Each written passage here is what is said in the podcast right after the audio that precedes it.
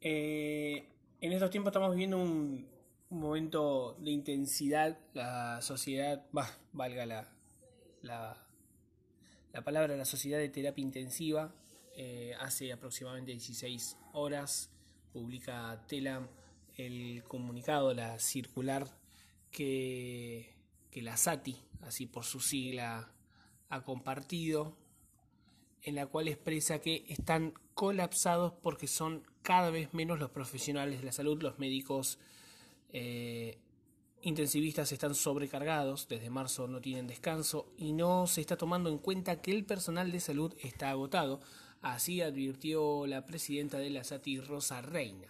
Y ahí vamos a la solicitada. Eh, bueno, antes que nada, esto está basado en la SATI, en la Sociedad Argentina de Terapia Intensiva, Sociedad Argentina eh, con Personalidad Jurídica número 2481. Dice la Sociedad Argentina, los médicos, enfermeros, kinesiólogos y otros miembros de la comunidad de la terapia intensiva sentimos que estamos perdiendo la batalla. Sentimos que los recursos para salvar a los pacientes con coronavirus se están agotando. La mayoría de las unidades de terapia intensiva del país se encuentran con un altísimo nivel de ocupación. Los recursos físicos y tecnológicos como las camas con respiradores y monitores son cada vez más escasos. La cuestión principal, sin embargo, es la escasez de los trabajadores de la terapia intensiva, que a diferencia de las camas y los respiradores no pueden multiplicarse.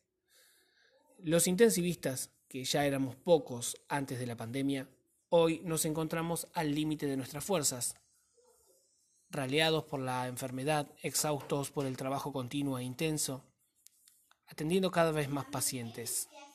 Estas cuestiones deterioran la calidad de atención que habitualmente brindamos.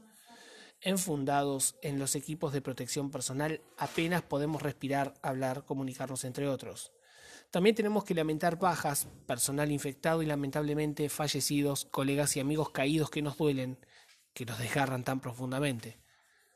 Terminamos una guardia en una unidad de terapia intensiva y salimos apresuradamente para otro trabajo. Necesitamos trabajar en más de un lugar para llegar a fin de mes. Por horas y horas de trabajo estresante, agotador, pese a ser profesionales altamente calificados y entrenados, ganamos sueldos increíblemente bajos que dejan estupefactos a quienes escuchan cuál es nuestro salario. También nos entrenamos para lidiar con la muerte todos los días y le ganamos muchas veces. Aprendimos a ser resilientes, pero ahora sentimos que no podemos más, que nos vamos quedando solos, que nos están dejando solos, encerrados en las unidades de terapias intensivas, con nuestros equipos de protección personal y con nuestros pacientes, solo alentándonos entre nosotros. Observamos en las calles cada vez más gente que quiere disfrutar, que reclama sus derechos, la gente que se siente bien por ahora. ¿Qué pasará con ellos y sus familiares mañana? Ojalá que no se transformen en uno de nuestros pacientes que, con fuerzas, trataremos de arrebatarle a la muerte, porque nadie sabe cuándo el virus los infectará. Solo le pedimos a la sociedad que reflexione y que cumpla con tres simples pero importantes medidas recomendadas científicamente. Distanciamiento social, permanecer a 1.5 metros, uso de tapabocas cubriendo nariz y boca, lavado frecuente de manos con agua y jabón o alcohol gel, no aglomerarse, no hacer fiestas, no desafiar al virus porque el virus nos está ganando. Le suplicamos, le suplicamos no salir si no es necesario. El personal sanitario está colapsado. Los intensivistas están colapsados. El sistema de salud está al borde del colapso. Nosotros queremos ganarle al virus. Necesitamos que la sociedad toda nos ayude porque no podemos solos. Por favor, ayúdanos. Quédate en tu casa. Ayúdanos a disminuir el ingreso de pacientes.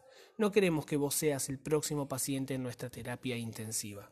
Esto escrito por la doctora Rosa Reina, presidenta de la SATI.